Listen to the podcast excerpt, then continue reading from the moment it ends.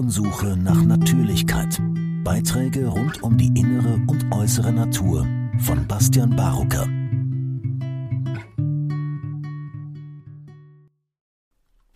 Liebe Podcast-Interessierte, noch nie habe ich so viele Aussagen von einem Ethikrat gehört, die für mich fernab von ethisch sind. Erst kürzlich gab es den Vorschlag, die Ausreise für ungeimpfte zu verbieten. Spannenderweise hatte ich daraufhin einen Mailaustausch mit einem Ethikratmitglied und lud diesen zu einem Interview ein. Leider ohne Zusage. Wir tauschten uns über die wissenschaftlichen Erkenntnisse zur Rolle der Ungeimpften aus und ich schickte der Person eine Studie, die zeigt, dass Geimpfte und Ungeimpfte SARS-CoV-2 gleichermaßen verbreiten. Die Person erwiderte mir, dass in der Studie steht, dass die Geimpften es weniger verbreiten. Daraufhin kontaktierte ich Professor Kampf, dessen Artikel Das ist keine Pandemie der Ungeimpften bereits auf meinem Blog erschienen ist. Er überprüfte die Aussagen und stellte nochmal klar, dass die Studie eindeutig sagt, dass es laut dieser Studie keinen signifikanten Unterschied in der Verbreitung zwischen Geimpften und Ungeimpften gibt. Leider beantwortete das Ethikratmitglied diese Kritik nicht. Am 16. November veröffentlichte Agnes Imhoff einen Artikel auf Multipolar, der sich ausschließlich mit dem Ethikrat beschäftigt. Ich bin froh, die Erlaubnis bekommen zu haben, diesen Artikel vertonen zu lassen und ihn nachfolgend zu präsentieren. Sollte Sie eine andere Art der Ethik interessieren, dann empfehle ich die Podcast-Episode mit dem Titel Geben Sie Ihre Rechte nicht auf.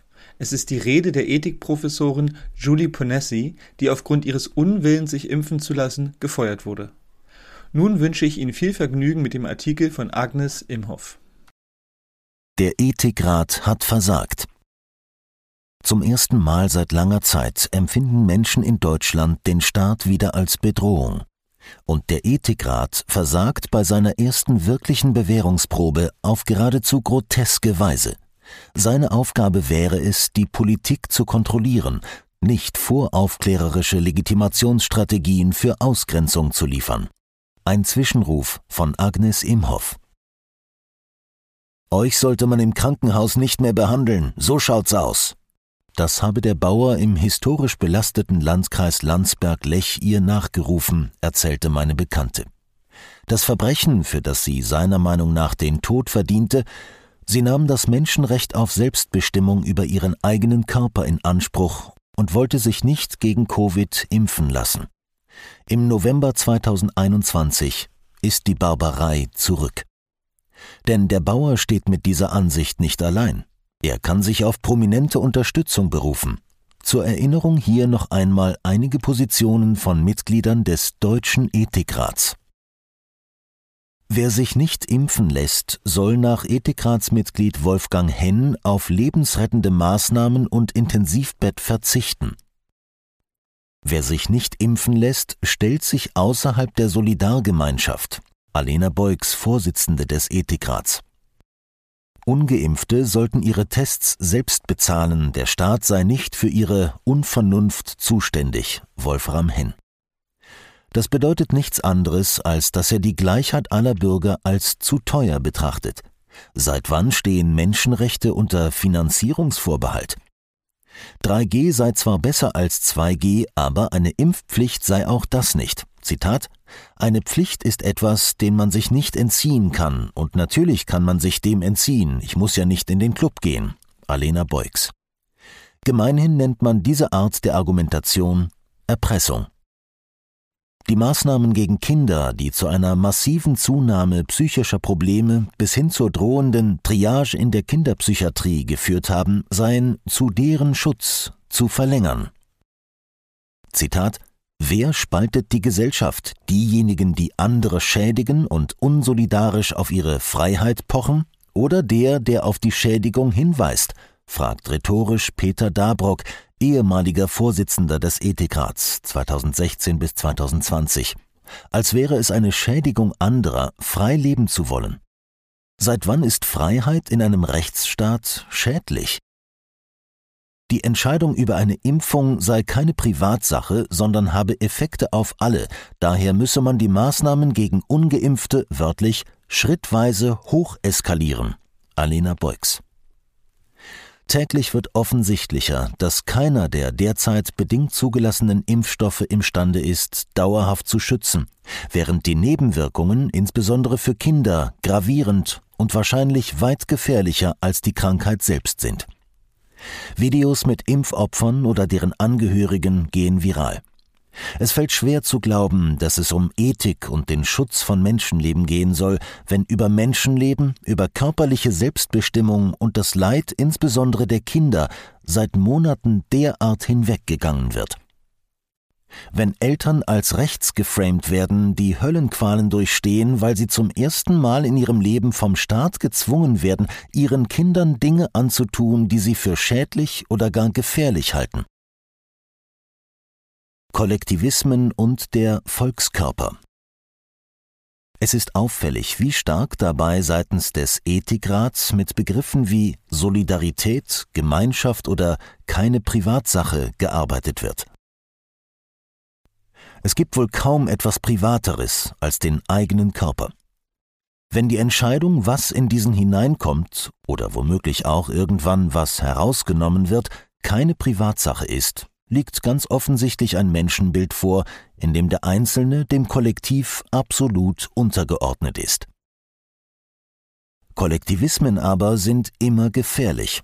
Wenn der eigene Körper keine Privatsache ist, können theoretisch auch zwangsweise Organentnahmen, Vergewaltigungen und präventive Morde zum Wohle der Solidargemeinschaft gerechtfertigt werden. Freie Gesellschaften zeichnen sich aus genau diesem Grund durch das Primat des Individuums aus. Nach der Erfahrung des nationalsozialistischen Volkskörpers, dem der einzelne Körper und sein Überleben mitleidlos untergeordnet wurde, wurden die Grundrechte als Abwehrrechte des Individuums gegen den Staat formuliert. Damals war die Erfahrung noch frisch, wie die Nazis unter anderem den Seuchenschutz vorschoben um den Massenmord an Juden zu legitimieren. In freien Gesellschaften haben individuelle Grundrechte Vorrang vor staatlichen Interessen. Die totale Unterordnung des Einzelnen unter ein Kollektiv ist ein Kennzeichen von Totalitarismus. Es wäre die Aufgabe des Ethikrats, darauf aufmerksam zu machen. Während der Aufklärung wurden grundlegende Prinzipien des Verhältnisses von Individuum und Staat festgelegt. Hobbes Idee vom Gesellschaftsvertrag bestimmte seit der Aufklärung die politische Philosophie. Menschen wurden nicht mehr als rechtlose Untertanen, als Objekt gedacht, sondern als Subjekt politischen Handelns. Ein enormer Schritt auf dem Weg zur allgemeinen Erklärung der Menschenrechte. Der Bürger wurde vom Unterworfenen zum Vertragspartner. John Locke begründete mit dem Gedanken des Naturrechts das Recht zum Widerstand. Regierungen waren damit nicht mehr sakrosankt von Gottes Gnaden, sondern rechenschaftspflichtig. Eine Regierung, die die Naturrechte Leben, Freiheit und Eigentum nicht respektiert, hat nach Locke ihre Legitimität verloren. Es wäre die Aufgabe des Ethikrats, darauf aufmerksam zu machen. Es gibt keine Demokratie, in der Bürger Objekte sind. Denn nur mit dem Bürger als Subjekt politischen Handelns ist Demokratie überhaupt möglich. Es gibt keine Demokratie, in der Bürger Objekte sind. Nur der objektifizierte Mensch ist gehorsamspflichtig. Die Unterscheidung vom Bürger als Subjekt oder Objekt politischen Handelns ist damit gleichzeitig die Unterscheidung zwischen Demokratie und Unterdrückung. Derzeit befindet sich die Politik in einem voraufklärerischen Hysteriemodus. Der Mensch wird vom Subjekt wieder zum Objekt politischen Handelns und in immer weiteren Eskalationsstufen wird eine kollektivistische Gesinnungsethik entwickelt. Gesinnungsethik nach Max Weber bedeutet vereinfacht gesagt die Vorstellung, der Zweck heilige die Mittel. Wo die Mittel dem Zweck jedoch untergeordnet sind, ist alles zu legitimieren. Selbst Verbrechen lassen sich so als edle Notwendigkeit rechtfertigen. So kann man Menschen dazu bewegen, im Widerspruch zu ihrem natürlichen Wertempfinden zu handeln. Die Umwertung aller Werte, wie Nietzsche es nannte, gelingt am leichtesten, indem man sie einem angeblich höheren Ziel unterordnet und entsprechend unter Vorbehalt stellt. Aus genau diesem Grund arbeiten totalitäre Ideologien mit Gesinnungsethik. Jedes Terrorregime der Geschichte schob deshalb höhere Werte vor, um Rechtsbrüche und Gewalt zu legitimieren. Für angeblich höhere Ziele wurden Menschen auf Scheiterhaufen verbrannt oder in Todeslagern ermordet. Deshalb darf Gesinnungsethik niemals staatliches Handeln bestimmen. Max Weber wusste das auch. Es wäre die Aufgabe des Ethikrats, darauf aufmerksam zu machen. Staatliches Handeln muss sich an seinen Methoden messen lassen. Die Methode macht den Verbrecher, nicht das Ziel. Selbst ein Terrorist handelt in seiner eigenen verqueren Logik im Interesse eines höheren Zwecks. Aber kein Zweck der Welt entschuldigt Anschläge auf Synagogen, Züge oder Weihnachtsmärkte. Ganz gleich aus welchem Grund, wer ein Verbrechen begeht, ist ein Verbrecher. Es gibt keinen heiligen Krieg und kein edles Verbrechen. Gewalt, Erpressung, Bedrohung sind immer schmutzig. Das spiegelt sich auch in der Rechtsprechung demokratischer Staaten.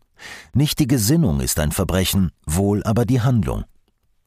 Es wäre die Aufgabe des Ethikrats, darauf aufmerksam zu machen. Religiöse Kategorien von Reinheit und Unreinheit.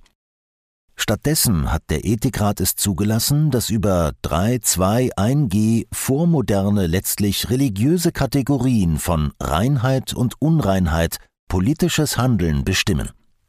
An oberster Stelle stehen die Geimpften, gefolgt von den Genesenen und schließlich den Getesteten. Außerhalb dieses Kastensystems stehen alle anderen, gewissermaßen als Parias. Mitglieder des Ethikrats sollten wissen, dass die Gewaltbereitschaft von Menschen steigt, wenn sie diejenigen, die außerhalb ihrer Bezugsgruppe stehen, als unrein wahrzunehmen lernen, so wie der eingangs zitierte Bauer. Die Einführung von 3G am Arbeitsplatz birgt zwangsläufig die Gefahr, dass Unreine dort irgendwann nicht mehr erwünscht sind, wie bereits berichtet wird. Seit der Antike stand, nicht nur in gnostisch-arkanischen Religionsstilen, der Körper als Materie generell unter Unreinheitsverdacht, schreibt Petra Bahr. Unreinheitszuschreibung sei nicht nur eine Bewältigungsstrategie für Krisen in Religionen, sondern legitimiere auch den Ausschluss bestimmter Gruppen bis hin zu deren repressiver Ausmerzung. Insbesondere im Bereich der Zivilreligion, also sobald die Vorstellung in den politischen Bereich gelangt, führe diese Vorstellung zu kollektivem Reinheitswahn, zu Rassenhygiene, Säuberungsaktionen und Apartheidspolitik. Es wäre die Aufgabe des Ethikrats, auf diese Gefahr aufmerksam zu machen. Stattdessen verhält er sich längst nicht mehr wie eine Kontrollinstanz politischen Handelns, sondern wie eine religiöse Institution, die mit der Politik ein wechselseitiges Legitimationsbündnis eingegangen ist. Gewissermaßen wie eine staatsreligiöse Instanz. Die Anwendung von aus totalitären Kontexten hinreichend bekannten Legitimationsmustern wie Kollektivismus, Gesinnungsethik und schließlich die vormoderne Kategorisierung von Reinheit und Unreinheit ist in ihrer Abgedroschenheit einfach nur plump zu nennen.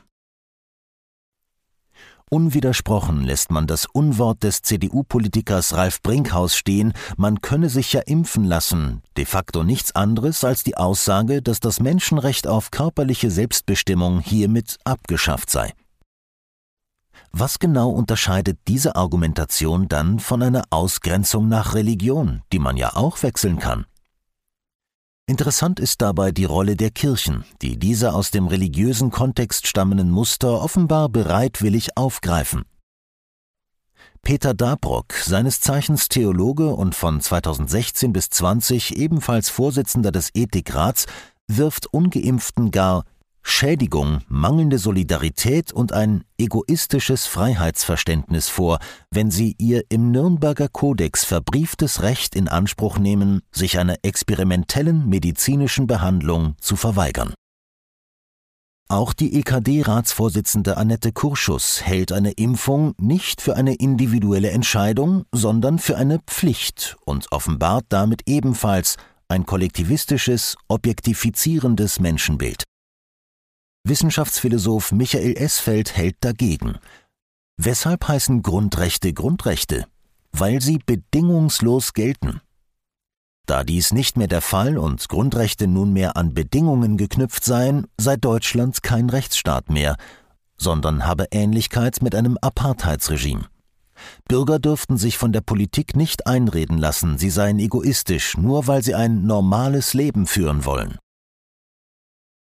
Auch der Philosoph Julian Niederrümelin meint, die Politik trage ihr eigenes Versagen auf dem Rücken der Ungeimpften aus.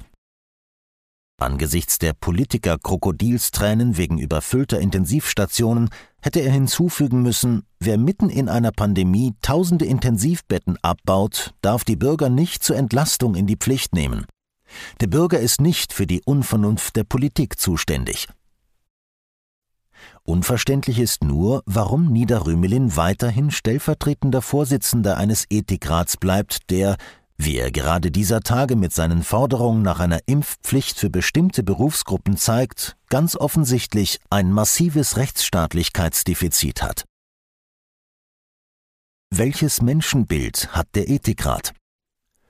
Tatsächlich sollte sich ein Ethikrat, der Bürgern das Recht der Selbstbestimmung über den eigenen Körper abspricht, dringend fragen, für welches Menschenbild er steht. Denn es gibt ein Wort für Menschen, die nicht über ihren eigenen Körper bestimmen dürfen. Sklaven. Die Folgen sind bereits deutlich sichtbar. Was beim Recht auf Bildung und kulturelle Teilhabe beginnt, zeigt mit erschreckender Geschwindigkeit auch Auswirkungen bis hin zum Recht auf Leben.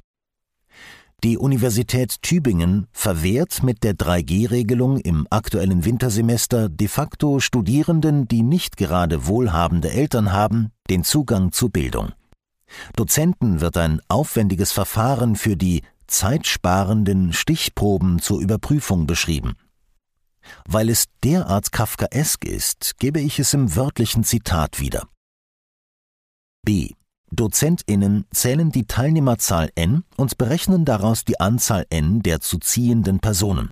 10% sind zum Beispiel bei n gleich 40 Teilnehmern n gleich 4, bei n gleich 100 Teilnehmern n gleich 10. Ergibt die Berechnung von 10% der Teilnehmenden eine Zahl mit Nachkommastellen, so ist kaufmännisch zu runden. Bei Veranstaltungen mit unter 30 Teilnehmenden müssen mindestens drei Personen gezogen werden, um eine übermäßig selektive Auswahl zu vermeiden.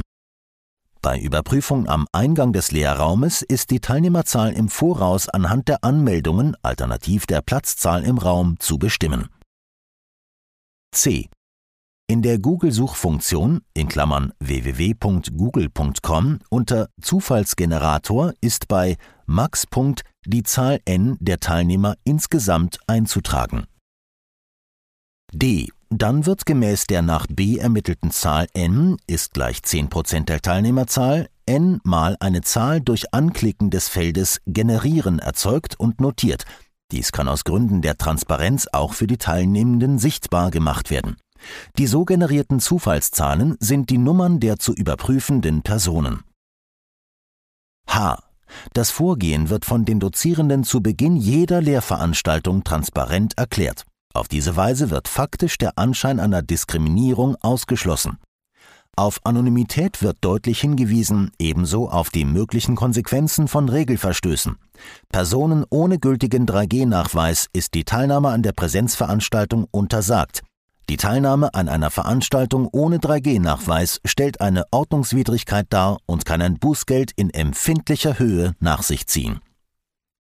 Sechstens. Soweit am Sitzplatz Maskenpflicht besteht, ist der 3G-Status von Personen, die von der Maskenpflicht befreit sind, unabhängig von den Stichproben zu überprüfen. Soweit das Zitat aus dem Land, wo man alles außer Hochdeutsch kann. Eines Tages wird man es vielleicht in Schulbüchern abdrucken, als Beispiel für die Bürokratisierung der Ausgrenzung. Wo ist für den Ethikrat der Unterschied, wenn jemand nicht wegen seiner Hautfarbe, sondern wegen seines Maskenattests gefilzt wird? Wo ist der Unterschied, ob man wegen seines Geschlechts von höherer Bildung ausgeschlossen wird oder wegen seines Impfstatus? Auch wenn die Anleitung zur Diskriminierung in korrekt gegenderter Sprache erfolgt, auch wenn die Anleitung zur Diskriminierung in korrekt gegenderter Sprache erfolgt, es bleibt Diskriminierung. Unter Aufsicht des Ethikrats wächst so eine Generation heran, die es für normal halten wird, Menschen von Bildung auszuschließen. Dies ist kein Einzelfall. So fragt die Bayerische Staatsoper in einer Umfrage, ob man nicht ungeimpfte aussperren und dafür den anderen die Maske erlassen und wieder Alkohol servieren könnte. Die Option Normalbetrieb wie vor Corona gibt es in der Umfrage nicht. Hier wird ganz offen der Versuch gemacht, das Publikum zu Kollaborateuren der Ausgrenzung zu machen, indem man sie mit Leckerli besticht, wie dressierte Affen. Und das bei der Vergangenheit dieses Hauses. Zweierlei Menschen.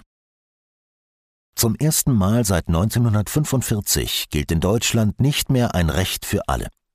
Zum ersten Mal seit 1945 gibt es wieder zweierlei Menschen nach Bert Brecht. Ein ungeimpfter, völlig gesunder Wissenschaftler darf die Bayerische Staatsbibliothek nicht betreten, in der seine Bücher stehen, sofern er nicht selbst einen Test als Passierschein bezahlt. Man muss wirklich keine Professur in Philosophie haben, um zu sehen, dass das unethisch ist.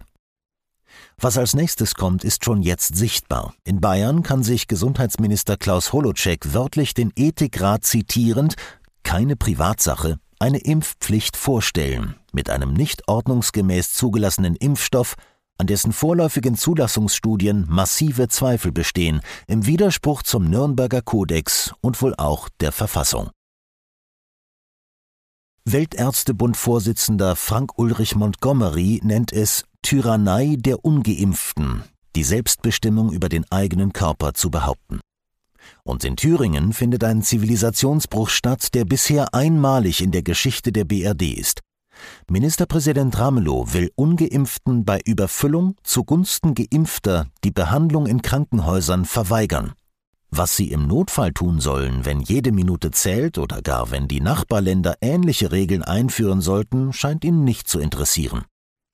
Er will damit genau das umsetzen, was der eingangs zitierte Bauer fordert. Bisher nannte man das unterlassene Hilfeleistung und es galt als Straftat.